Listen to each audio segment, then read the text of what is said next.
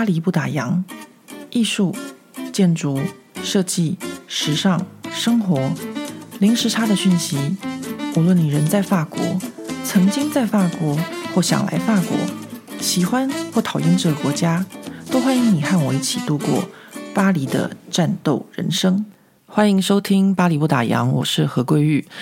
哎，话说我才跟大家讲，我这个二零二二年的目标就是要每周更新我的 podcast，结果我上个星期就没有更新了，又恢复到这个就是有听众留言的，就是呃更新速度很法国的这个 podcast，但是其实呢。我上礼拜，我只能说是在水深火热之中啊，因为我们上个礼拜不对，应该是这个礼拜要交一个就是标案。那在我们这个行业的朋友们应该都知道，不管是在建筑业啊，在设计业啊，或是任何一个行业，只要有 deadline 这件事情，就是一个疯狂熬夜加班的日子。那我大概就是上周就在这样子的呃情况下面度过的，所以。想要找时间好好录 podcast 根本就是不可能啊！然后呢，这个礼拜也差不多又是这样子的情况。那我有朋友就跟我说，想要约我喝咖啡，在巴黎的朋友，然后我就跟他说，好，我下礼拜应该会比较有空。结果呢，他这个时间到又来约我说，哎，我们会喝咖啡。我说啊，我们下礼拜，下礼拜应该会比较有空。结果呢，这个朋友就说，你上礼拜就这样跟我讲，你下礼拜，然后这个礼拜要跟我讲下个礼拜到底什么时候才会比较有空。其实呢，我想所有就是在台湾或者在世界各地的。职业妇女应该都跟我一样，就是，呃，又有工作，又有家庭，所以真的是怎么讲呢？就是要把这个时间抽出来给朋友，都非常非常的少。那我要抽出这个时间来录制 Podcast，也是呃，就是我就尽量，比如说中午吃饭的时候啊，或是呃很早起来，然后家人都还在睡觉的时候。我现在已经练就到这种，就是可以随时偷空，然后录一下 p o c a s t 的情况了。那我们今天呢，因为我呃两个礼拜没有录 p o c a s t 所以我们今天要来一集比较正经的内容。比较正经的内容是什么？就是撼动法国的七十位女性。那这一集这个部分呢，要讲的是一种追求自由，或是灵魂本身就是很自由的一些女性。那在这些女性里面有谁呢？呃，第一位我们要介绍的其实是一对姐妹。那这对姐妹呢，叫做曼奇尼姐妹。她们其实是意大利人，但是呢，她们有一位很厉害的舅舅在法国，所以他们的母亲为了他们的未来，就从意大利搬到法国来。那他们这位很厉害的舅舅是谁呢？他们的这个舅舅就是法国国王路易十四，那位非常著名也非常倚重的枢机主教马萨林。那关于枢机主教马萨林和路易十四他年幼刚继位时候的那个法国政治还有投石党之乱这些历史，我个人建议大家可以去听听《时间的女儿》的 Podcast。时间的女儿，他们最近的节目也刚好有提到曼奇尼家族的儿子，也就是我们现在说的这个曼奇尼姐妹的兄弟们啊。那我们的故事再回到曼奇尼姐妹身上，姐妹中的老四，也就是侯尔坦斯，后来就在马赛林舅舅的安排下，和法国的梅黑公爵结婚。但是这个婚姻的合约有点像我们的入赘，就是梅黑公爵他婚后要马萨林家族的姓氏继承为马萨林公爵。那马萨林主教把自己年轻貌美又娇艳欲滴的外甥女嫁给梅黑公爵，能够继承爵位，还附上一大笔嫁妆，这真是太划算的一笔买卖了。所以梅黑公爵当然赶快说：“我愿意。”然后和侯尔坦斯结婚。那婚后，梅黑公爵就成了马萨林公爵，侯尔坦斯也就成了马萨林公爵夫人。所以，我们接下来故事里的马萨林公爵就是这位，嗯，应该说是入赘的梅黑公爵，而不是曼奇尼姐妹的兄弟，也不是枢机主教马萨林的儿子。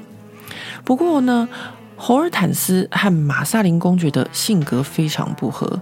呃，首先呢。侯尔坦斯他很年轻有活力，身边呢又有很多的追求者。但是马萨林公爵则是一个潜心宗教而且非常善妒的人。所以婚后玛萨琳公爵对侯尔坦斯也不是很好，不但要他缴出所有的嫁妆，而且呢，对他也是多方的管束，让他不得不请他的弟弟纳维尔公爵帮忙，给他马匹还有护卫，让他逃到罗马去找他的妹妹玛丽，因为他再也受不了被马萨林公爵奴役的生活了。不过，她离开之后呢，她的丈夫马萨林公爵就一状上告，帮助他逃跑的弟弟纳维尔公爵。结果呢，搞到最后，侯尔坦斯的父母就要她赶快，呃，就是从呃罗马回到法国，向她的丈夫认错。然后最后呢，侯尔坦斯在她父母逼迫下，就不得不写信跟马萨琳公爵认错。那马萨琳公爵就回复他说：“你先去修道院待个两年，我看看你的表现再说吧。”然后呢，他这位继承他舅舅爵位，然后又拿走他的嫁妆，还有他舅舅遗产，这个先生就不再给他任何的赡养费，让他呢就这样子贱卖自己的珠宝过日子。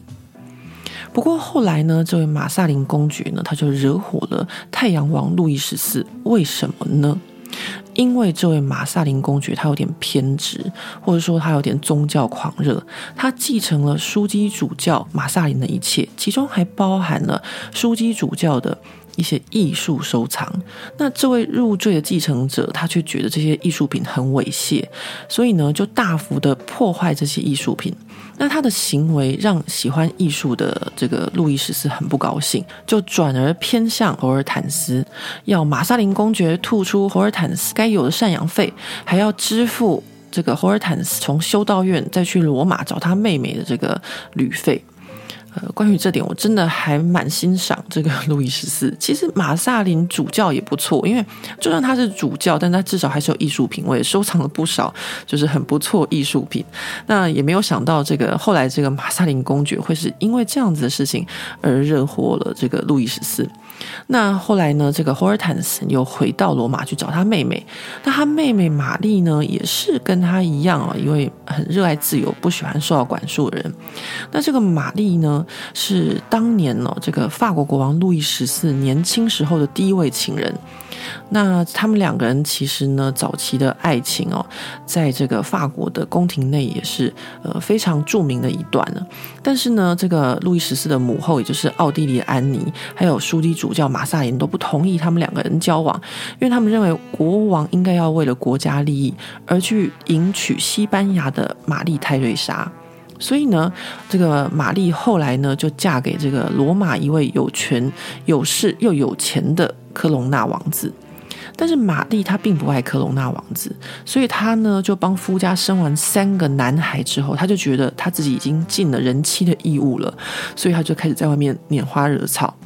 不过科隆纳王子他当然也是不肯戴绿帽的，于是夫妻两个人的关系呢就很不好。只是姐姐侯尔坦斯来罗马找他，他们两个就决定一起离开罗马，回到法国的萨伏伊这个地方。然后呢，这个侯尔坦斯就成了萨伏伊公爵的情妇。不过，萨福伊公爵他很年轻就死了，那霍尔坦斯他就不想待在这个萨福伊公爵夫人的这个管辖之下，他就离开了法国，到英国成为当时英国国王查理二世的情妇。不过，侯尔坦斯呢，她就是一位非常热爱自由的女性啊。她在当英国国王情妇的时候，又和摩纳哥王子有染，然后呢，又和国王的私生女有非常亲密的关系。那她在伦敦的沙龙呢，在当时也是文人墨客出入的地方，是一个非常有名的沙龙。那她的妹妹玛丽后来呢，则是在丈夫的追捕下，在各个修道院中游走。一直到她的丈夫过世，那她们两姐妹都是为了就是她们的自由生活而付出了很大的代价。一个就是失去了她的财产，那另一个呢，则是在各地到处躲藏。那她们两个人呢，都留下了回忆录，揭露了她们对婚姻束缚的反抗，也因此成为这个杂志里面呢，在这个热爱自由的女性里面，呃，出现的第一对姐妹花。那听完路易十四时期的曼奇尼姐妹的婚姻呢，我们就知道古时候的法国妇女的婚姻是在父权掌控下的各种身不由己，就是自己的财产啊、权利都被男方霸占，然后呢，身体上也不是很自由。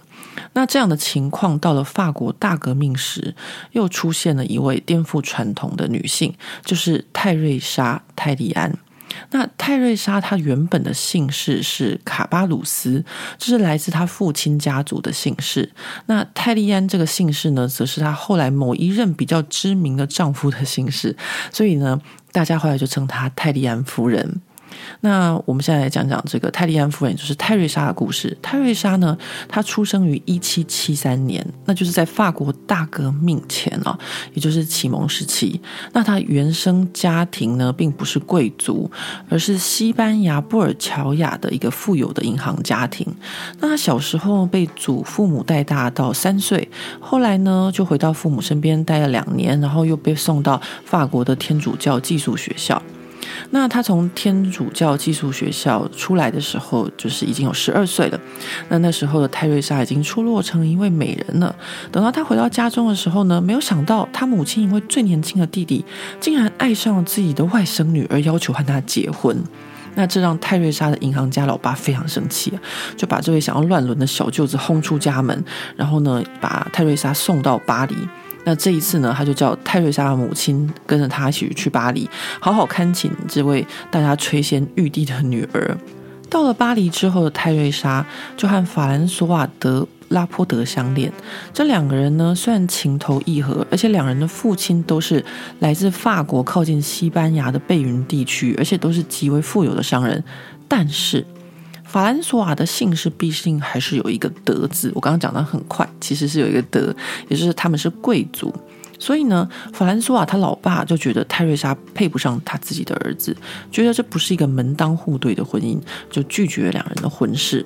那另外一边呢，泰瑞莎的父亲想要用他女儿的婚姻来巩固自己在法国的关系，所以呢，就把泰瑞莎。嫁给了一个法国很有名气的贵族世家的后代子孙尚贾克德丰特奈伊。那这个尚贾克德丰特奈伊家族呢，不但是贵族，而且在政坛上还颇有势力。他老爸是当时审计院的院长，尚贾克他自己本人也是当时三级议会的顾问。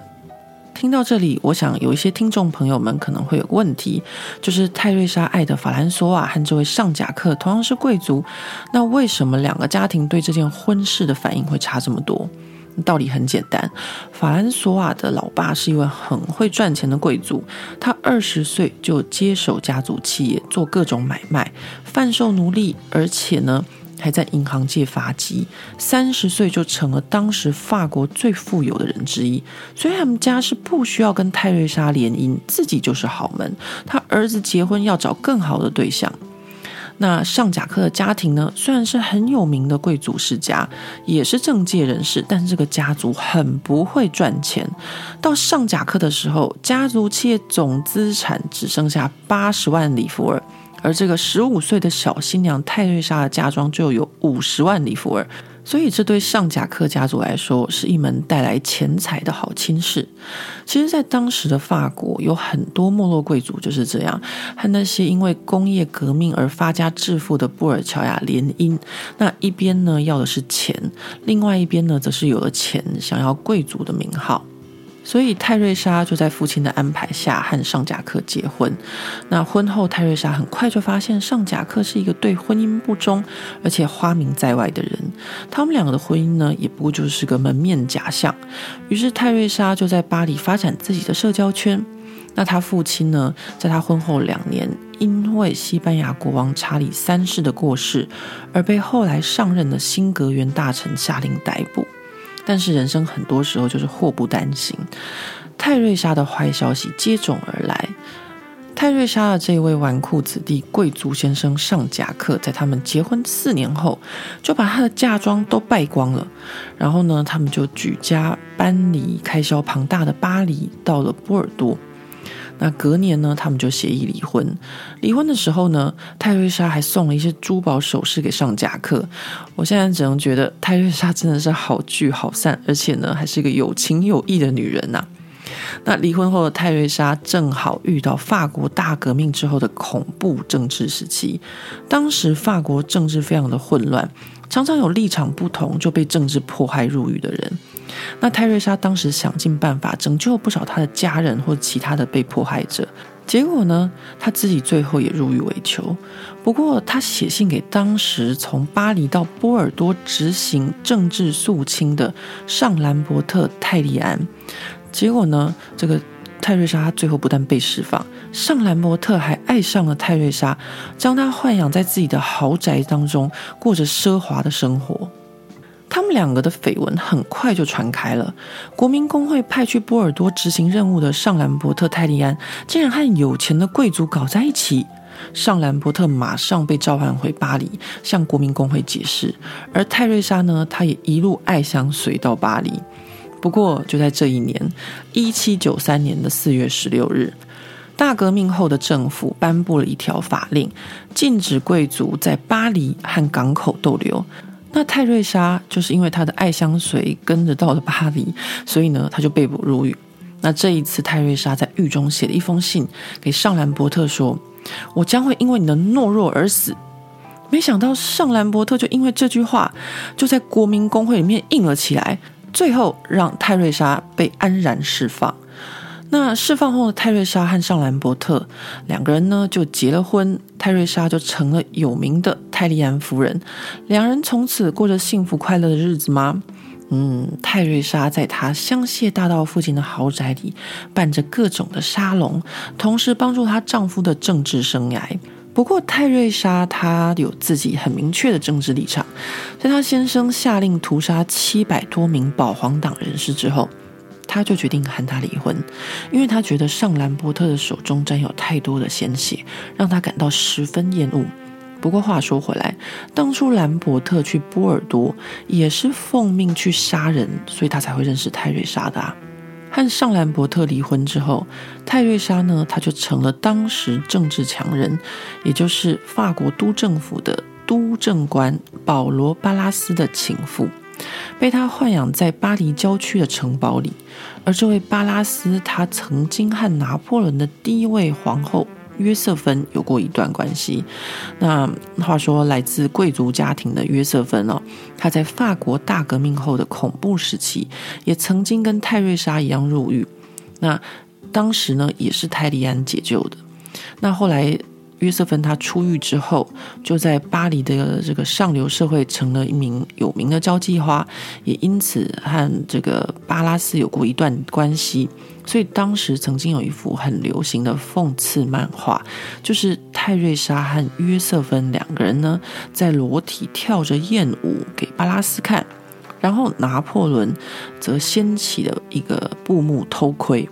啊，这个呢，就是呃一个题外话，关于拿破仑的部分。那后来呢，也就是在这个巴拉斯的城堡里，泰瑞莎在一场狩猎中认识了金融家加宝利亚·朱利安·乌法。泰瑞莎很快就跟加宝利亚·朱利安·乌法在一起。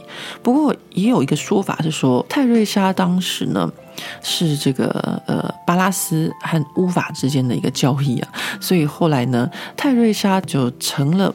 这个乌法的这个呃情妇，而乌法呢就成了法国军队的供应商。那泰瑞莎和乌法呢，在短短的四年间生了四个小孩。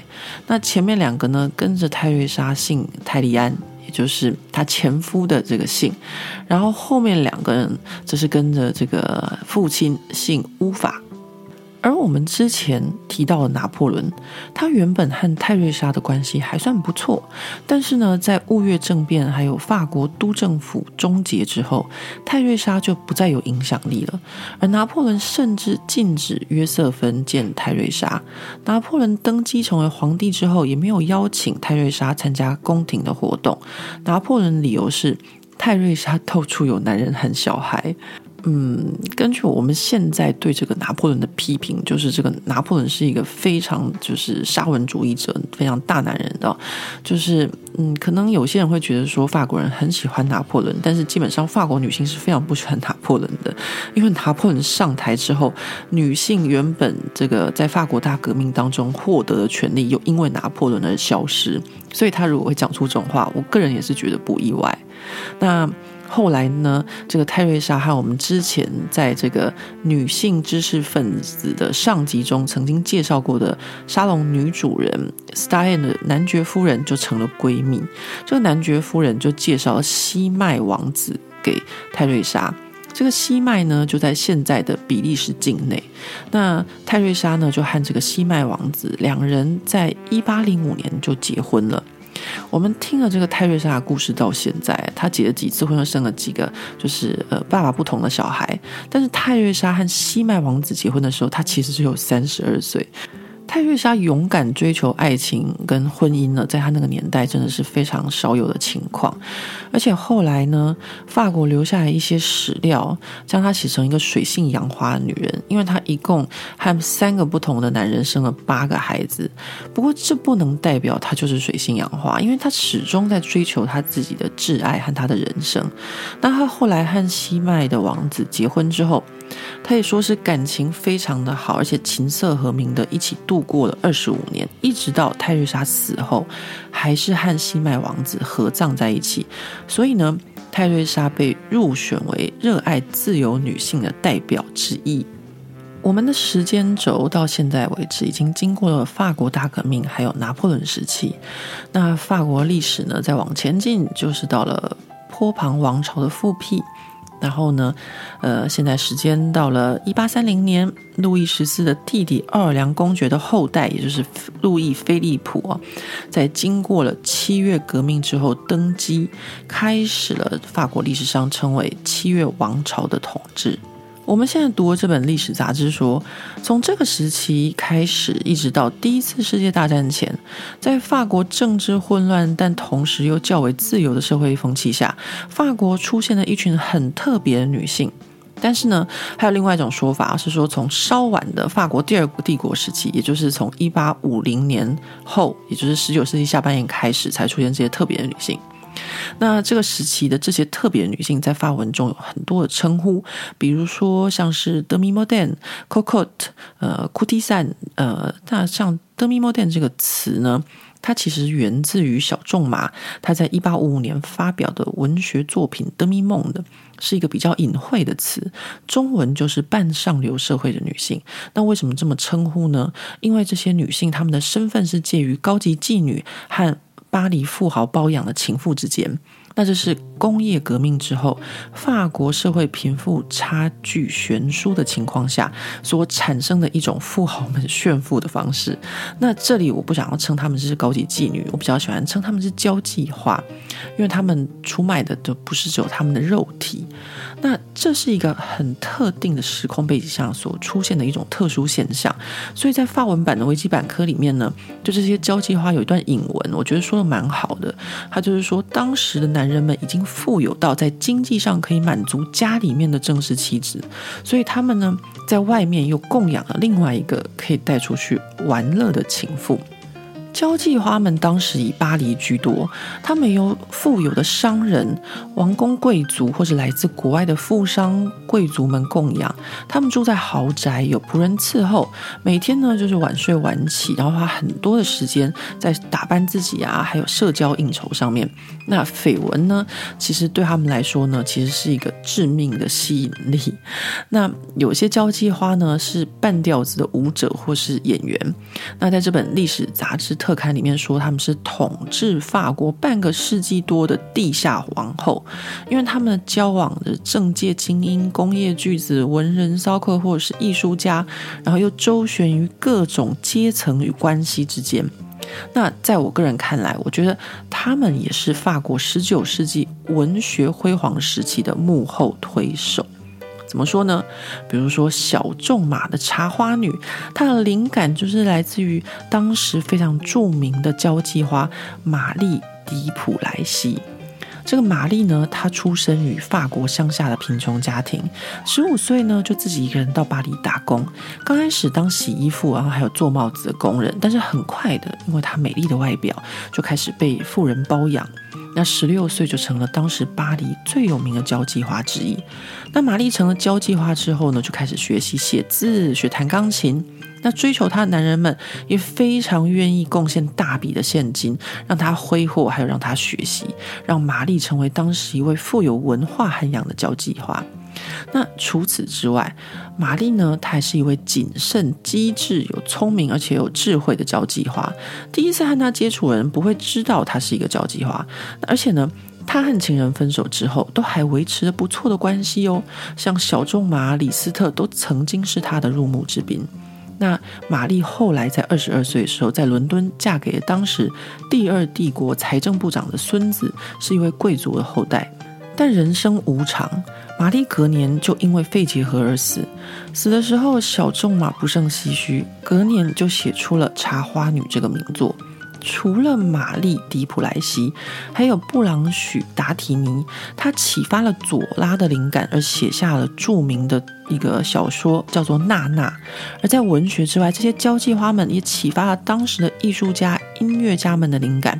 像罗尔海曼，她就是艺术家们绘画或是雕塑的模特儿。这些女性大多出身贫穷，不过她们不在意当时世俗的眼光和一般传统的婚姻关系，是一群最早自由主宰自己人生的女性们。接下来名列撼动法国七十位女性中，热爱与追求自由的女性，就是大名鼎鼎的香奈儿。刚刚说交际花们的出现是在十九世纪三零年代开始，那是西方工业革命以后贫富差距极大的一个年代。到了一次世界大战之前，这个时代又称为美好时代，是当时工业巨子们和交际花们纸醉金迷的时代。那就在这个时间的晚期，出现了一位我们都知道的名人，就是可可香奈儿。香奈儿的故事，我之前有在呃像香奈儿一样反应与思考系列中跟大家分享过。其实他的出身就是交际花。那他的名字 Coco 有一说是她在酒馆里面唱的歌曲，但是有比较负面的一个说法，就是我们刚刚提到的 “cocot” 这个词，就是带有一点就是呃妓女的意思。那这当然就是贬义啊，但是无论如何，香奈儿从交际花转换了她这个孤女的命运。更重要的是，她在后来展现了过人的品味与远见，同时解放了女性的穿着。那在一九三零年的时候，香奈儿就已经有四千多名员工，每年有三万多个订单。所以香奈儿呢，她不但是自身追求情感的自由、财富自由。还有身体的自由，那它同时还让女性们身体也获得自由，所以它名列在这个撼动呃法国的七十位女性的追求自由的这个章节里面的代表，其实呢也是当之无愧。那接下来呢，就是呃，跟香奈儿差不多时代的这一位。如果大家有看二零一八年上映由美国女演员奇拉奈特利主演的《花都教主科雷特》，就会知道我们现在要说的这位女主角，她就是这部传记电影的主人翁科雷特。科雷特他于一八七三年出生在法国勃艮第的一个村庄里。那他童年呢，可以说得上是幸福快乐吧。因为他的母亲呢，在当时的法国乡村中可以算得上是奇葩一位。因为他母亲呢，呃，他不带克雷特上教堂。要知道，在当时的法国乡村还是非常保守哦。一八七三年，想想看，我婆婆那个年代，就是在二战前后的时候，都还是。呃，乡下的人都会时间到了礼拜六、礼拜天都要上教堂的，那就是呃，他母亲就是一个无神论者，然后给孩子们带来比较世俗化的教育。那柯雷特家境其实原本还算不错，但是因为他母亲很喜欢过奢侈的生活，那他父亲呢又没有办法拒绝他妻子的挥霍，所以就这样子家道中落。不过柯雷特还是受到了基本的学校教育。克雷特他在青春期的时候就认识了当时巴黎鼎鼎有名的花花公子亨利·戈提耶·维拉尔，人称威利。那这个威利呢，他会认识这个克雷特的原因呢，就是当时威利和一位有夫之妇，呃，不小心呢就生了一个私生子，他就把这个私生子带到克雷特附近的一个村庄去寄养。那就在这过程中呢，两个人就因此认识。当然，认识到后来呢，呃，他们就在克雷特二十岁的时候结婚。那威利这个花花公子呢，他是一个出版商的儿子，他自己写了一些不怎么出名的作品，但是他更出名的就是叫别人写，然后用自己的名字出版。那这些成为他写作枪手的人哦，还人数真不少。他妻子克雷特也是其中一个人。那克雷特呢，他用威利的名字写了一些，就是以他自己童年为灵感的自传式小说《克劳蒂》系列，然后一出版呢就大获成功。那在电影里面还有演说，大家就认为说，哇，威利真的是一个天才作家，其实是他太太写的。那后来呢，这个书就卖得非常的好，但是呢，克雷特他却是一毛钱都没有拿到，因为他这个版税什么全部都在他先生威利这边。但是呢，我们不得不承认一件事情啊，威利他可能再渣再过分，但是他都是启发科雷特写作的那一个人。你可以说是他，嗯，讲好听叫启发吧，但是电影里面演的好像还蛮过分，就是他逼他，呃，就是写作卖钱这样子。那克雷特在二十世纪初一九零二年的时候，是最早跟上当时男装打扮潮流的女性之一。那她后来呢，和威利离婚之后，有和女性交往，在当时也是传得沸沸扬扬的。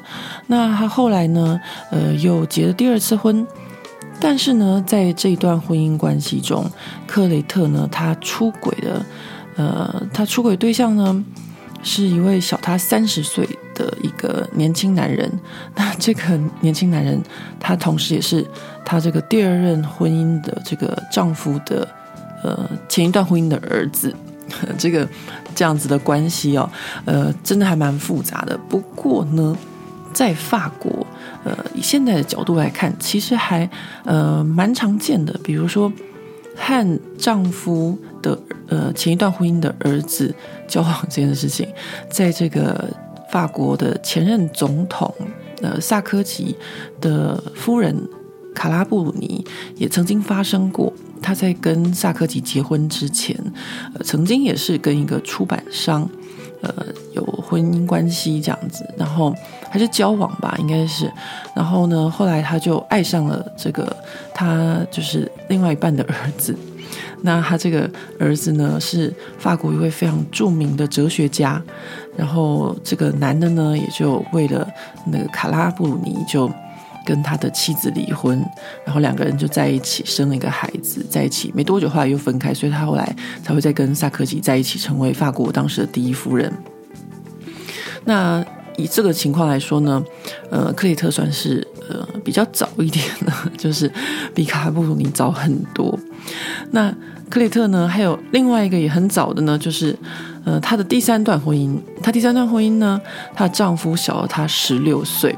所以他的这个第三段婚姻呢，也是比现在这个法国总统呃马克龙和他的比较年长的妻子呃的关系也早了很多。那在这个历史杂志里面呢，其实并没有多所琢磨克雷特的性向或是呃跟这些呃女性的议题哦，但是呢，却提出克雷特在一九一四年三月十二日的这个法国的。法国的早报上面呢，就发表了关注动物权利，然后还有动物园里面的这些动物们说话的一篇文章。他就是呃，法国第一位关注动物权利议题还有生态议题的作家。那我们之前说的克雷特的这种自传式的小说文体，这种小说文体呢，是早在一九七七年出现 auto fiction 这个。自传式小说这个名词出现以前就已经存在的，那他笔下的文字更成为女性主义的先锋，曾经被后来的西蒙珀瓦这些女性主义者推崇，所以呢。克雷特他横跨了许多的议题，像是活在我们这个时代的人啊，比如说 LGBT 或是女大男小的这种交往的关系，那或者是婚姻中和继子相恋，然后呢，或者是呃保护动物、生态环境，或是文学、剧场表演等等的议题。哦，最后克雷特他还有音乐上面的跨界，因为他曾经和拉威尔合作歌剧《小孩与魔法》。所以，克雷特也荣登撼动法国的七十位女性之一。那接下来的这位呢？她的名字叫做马特·理查。马特·理查的人生哦，她的故事真的很难说，就跟香奈儿的人生是一样，就是真真假假，假假真真。所以呢，我们就跟这本法国历史杂志一样，就是从一九四五年二次世界大战之后再开始说起吧。这马特·理查呢，他在一九四五年的十二月二十日，在他当选法国议员的演讲之后呢，法国议会就投票决定关闭首都巴黎里面的一百九十家妓院。哦，这个马特·理查是谁？他为何能让大家投票通过关闭这个整个大巴黎的妓院呢？说到马特·理查哦，他的历史哦，就是像我跟大家讲的，就是嗯，真真假假，假假真真。但是有一部分我们是可以确定是真的，就是呢，他来自法国东部的一个小村庄，他的父亲是一个皮球厂的工人，那他父亲呢很暴力，而且酗酒。那他母亲呢，则是一位家庭主妇。他出生于一八八九年。那她就像当时法国乡下的女孩一样啊，就是被送到天主教学校去念书，然后学习裁缝，这样日后呢就可以靠裁缝的技能工作。其实你们看，这个在一八八九年的时候，法国的乡下女孩大概都是这样子的人生。其实一直到呃我的婆婆，也就是二战前后的。法国乡下女孩也还是一样，就年纪很小就送到天主教学校去念书，然后学习裁缝。你们看那个呃，加宝莉亚香奈儿也是一样，大部分的就是乡下女孩子都是过这样的生活。那这个马特理查呢，他到十四岁的时候，他就到法东的大城市南锡去当学徒。但是他对裁缝这个工作没有什么兴趣，毕竟不是每个人都跟香奈儿一样。那他后来呢，就在路边拉客，呃，所谓拉客就是在路边讨生活，就是卖淫。那他十六岁呢，就曾经被警方逮捕，然后送他回家。但是呢，他家里面待实在太无聊。大家知道，在这个法国乡下，真的就是很多人说的好山好水好无聊，可能就是年轻人就受不了。所以他呢，又翘家，又逃到南锡。年轻女孩子哦，离开家，自己到了这个呃比较大的城市，就会怎么说呢？很容易被就是男人所嗯怎么说，也不能说是利用吧，但是就是很容易被骗嘛。那他这次呢，在南席就认识了一位自称是雕塑家的意大利人，然后就很快的陷入热恋。那这个意大利人安东尼欧呢，就要他赚钱养活两个人的生活，就把他介绍到南席的军区妓院。这个军区妓院哦。是应该怎么说呢？我先说军区好了。以前我们曾经在南锡念书，那这个法东洛林的城市，因为离德国不远，所以曾经是法国军队驻扎的地方，有大片的军营。我当初念书的时候，还曾经沿着废弃的军营的围墙拍了一部纪录片。那有军人的地方啊，就是呃，就需要这种性产业。所以呢，你们可以想想看，在军区的妓院工作，那真的是非常的操劳。马特在这个妓院，他一天至少要接待五十多个客人，所以他很快就被感染了梅毒。那他也将梅毒感染给其他的客人。那后来呢，就有一位军人就告他说呢，是马特将梅毒传染给他的。那马特呢，就因此被妓院赶出来。同时呢，也被法国政府登记在案，记录马特是一位十六岁的未成年妓女。那马特呢，他没了头路，又不想回家，最后他就逃到巴黎，在市中心的市场附近的酒店上班，当妈妈桑这样。后来他就遇到了他的恩客，那这位恩客呢，是一位工业巨子，就将他从酒店中带回来，和他结婚。从此，马特就过着上流社会的生活。那到了上流社会之后，马特就开始对驾驶飞机很感到兴趣。在她丈夫的支持下，她就去上学，然后考这个开飞机的驾照。在上个世纪的一零年代，她就成为法国第六位有飞行执照的女性。那此后，她的人生可以说是非常的扑朔迷离、真真假假。为什么呢？因为她曾经被誉为飞行最远的女性，有多远呢？那个年代就是从法国北部的滨海城市飞到瑞士苏黎世。不过事实上，她的飞机呢，在中途就坏了。她是搭乘火车到苏黎世附近，然后再驾驶另外一辆飞机着陆苏黎世。那此后呢，还有他在一次世界大战和二次世界大战之间的这个间谍身份，因为他把自己塑造成这个打击德国间谍网的一个英雄间谍，或是地下反抗军这种角色。但是呢，法国政府却没有他的间谍记录。但同时呢，又有人指证他不是间谍，或他是间谍。反正呢，就是一个大乱斗，没有人知道到底是怎么回事。不过我们可以知道一件事情，就是马特呢，他成了禁止法国妓院的催生者，这让他有一个妓院寡妇的头衔呢。他呢就指责这个法国社会允许卖淫的行为是对妇女的贬低。他同时呢还包庇妓院连带的这个黑手党啊，或是黑吃黑的警察。诶，赌博、毒品、妓院。大家有没有觉得很像那个刘德华以前演的《五亿探长雷洛传》？不过呢，这个历史杂志在这里似乎是没有很夸奖他哦，反倒是有点反讽，在说马特是一个机会主义者，而不是出于他个人信念去推动禁止妓院这件事情。为什么这么说呢？因为在二战德国占领巴黎的时候，有很多的妓院是为德国军人服务的。那当时正在战后清算的时刻。那这些曾经和德国人有关的女人们，都要被剃光头，然后脱光衣服游街。所以马特此时利用民族主义的情绪，然后来关闭妓院这件事情，当然是获得支持通过的一条法案。那法律规定关闭或是禁止妓院，就能够改变这个跟人类历史一样久的行业吗？当然不可能。性产业是一种市场上的供需。你禁止的妓院，就是让这个行业更深入大街小巷。就像巴黎街头有许多暂避的应召女郎，或是巴黎郊区森林的一些应召女郎，这是永远无法杜绝的一个产业。所以我个人呢是比较倾向像荷兰阿姆斯特丹这种红灯区的做法，将这个产业规划和立法，然后保护嫖客，同时呢也保护性工作者。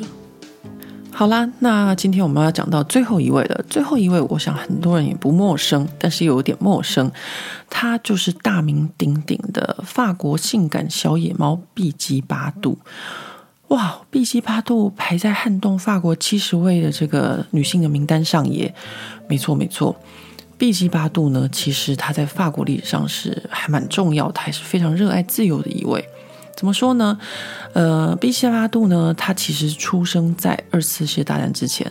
那二战之后，他就是在差不多十五岁的时候吧，就被这个法国的这个《L》杂志的一个编辑发现，然后就找他来拍照。然后后来呢，他又演了电影，就一炮而红。那怎么会有这个碧姬八度的现象呢？其实这跟当时的时代背景非常密切的关系，因为那个时候呢，就是。二次世界大战刚结束，就是一片就是战后复苏、欣欣向荣的时刻。那碧姬八度他其实不是出生在不好的人家哦，他可是出生在一个很不错的布尔乔亚家庭。但是呢，他就是在他就是青春期很年轻的时候，很早就出道。然后他演了一些非常非常有名的电影，其中最有名的一部片就叫做《上帝创造女人》。那在这部电影面呢，呃，碧姬八度真的是演的活灵活现哦。在这个电影的故事就是说，在一个小村庄里面呢，有一个非常漂亮的女人，然后所有男人都追着这个女人跑，但是没有一个人敢把她娶回家。为什么呢？因为大家都觉得这个女人她一定会出轨，然后所有人都觉得她会出轨，但是所有的男人都好又好想要她，又好渴望她。那最后呢，这个小镇上的这个美大美女哦，她就爱上了一个男人。那这个男人的就跟她说：“哦，我们就相约，我带你离开这个地方，我们去结婚，然后我们离开这边，我们去呃大城市发展。”她就非常非常的兴奋，然后就收拾了她的行李，然后呃就是有点感慨要离开，然后又很期待她的新生活。结果被放鸽子了，就这个男的并没有出现。这男的后悔了，因为他也觉得这个女的。可能未来会红杏出墙，这种其实简单说就是这个男人他觉得他 hold 不住她吧，大概就是这样子。然后呢，呃，这个很年轻貌美这个女性呢，她就非常非常的伤心。然后呃，还是没有人敢娶她。最后呢，就这个抛弃她的这个男人的弟弟向她求婚。那向她求婚，她也就答应了，然后两个人就结婚。然后呢，结婚之后还过着幸福快乐的日子。但是有一天，他哥哥回来了。那他哥哥回来呢，就发生了一些，就是怎么说呢？他哥哥就会觉得想要试图去引诱呃这个他的弟媳，反正在他的心里面，他这个弟媳就是一个呃不检点的女人，就是会给人家戴绿帽的女人。好，最后反正就是他就成功的就是诱惑到了这个他这个。弟媳，然后呢，但是他弟弟就很伤心，他弟弟还是爱着这个女的。反正我不知道剧透太多，我觉得大家可以去找一下，这是一部老片，但是非常的好看。重点是碧姬八度把他演的太好了，于是他竟然也就成了就是这样子的形象，大家知道吗？就是一个很美、很美、很美的女性，很热爱自由，大家都很想要她，但是呢，大家又不敢就是娶她，觉得会被戴绿帽。所以呢，就有了这个性感小野猫的这个称谓。那除了这个之外呢，那个毕吉巴杜当年哦，还带动了就是法国南部的一个小，原本是一个小小的港口而已。然后现在就变成一个非常时尚的度假胜地，叫做桑托佩。呃，比如说香奈儿啊，什么都会在那边设，就是他们的专柜啊、柜点，很多奢侈品品牌。那在这个小小的原本是一个小渔村、小港口，呃，会突然间有这些，就是因为碧姬八度当年在这个桑托佩的地方呢，就是穿着她性感的比基尼在海边。然后大家要知道，其实。二次世界大战刚过的时候，法国还是蛮保守的，不是大家都穿比基尼的。所以他穿比基尼之后，就带起了这个海边穿比基尼的风气，所以就是一个非常女性自由的一个象征。那碧姬八度呢？现在她还是活着，在法国南部。然后我们偶尔看到她的时候，就是在致力于这个动物保护的事情。然后。很多媒体就说：“天哪，碧姬八度怎么现在变成这样子？”好，不管她现在变成什么样子，但人家曾经都是女神。那个年代哦，就是法国的碧姬八度跟美国的玛丽莲梦露两个就是全世界的性感女神。那想到碧姬八度呢，我就会呃想到她在那个年代，然后唱了一首关于这个呃海滩的一首歌。那。反正我每次只要想到他，就想到这首歌，然后想到这首歌，就想到夏天。我们的度假和海滩这样子，就是全部就会连在一起。我觉得应该不是只有我，就是很多法国人都会有这个呃印象，就是呃已经算是一首嗯神话级的歌曲了吧。那我一直很想要在这个巴黎不挡的 Podcast 里面跟大家分享一些。法国的相送，但是呢，有碍于这个版权的问题哦，所以呢都没有办法在这边播放太多的歌给大家听。如果你们这边听到什么音乐，有什么配乐啊什么的，都是有购买版权的。那这一次呢，为了要给大家听这首《碧姬八度》，就是也是让我想到度假歌，我就非常非常非常认真的研究了法国关于这个就是 Podcast 的音乐版权的问题。那最后我研究出来的结果呢，就是我可以用，就是引用或是用介绍的方式跟大家分享这个毕吉巴度的歌。那我们现在听到呢，就是这个毕吉巴度他当初很年轻的这个声音呢，缓缓的唱出来，在这个海边度假的这个一个情境。然后呢，就是这个度假已经快要结束了，大家呢都要回去的这种离离不舍的一个心情。但是呢，这首歌呢却完全的代表了这个法国的这个度假的这种文化。就是现在呢，我们只要想到夏天海边度假，就会想到这个碧姬巴杜当初唱这首歌，非常非常的好听，非常非常的甜美。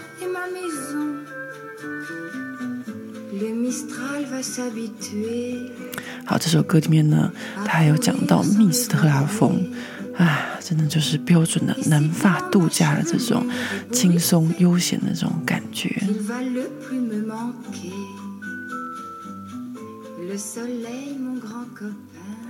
好吧，我们今天的这个节目就到此为止。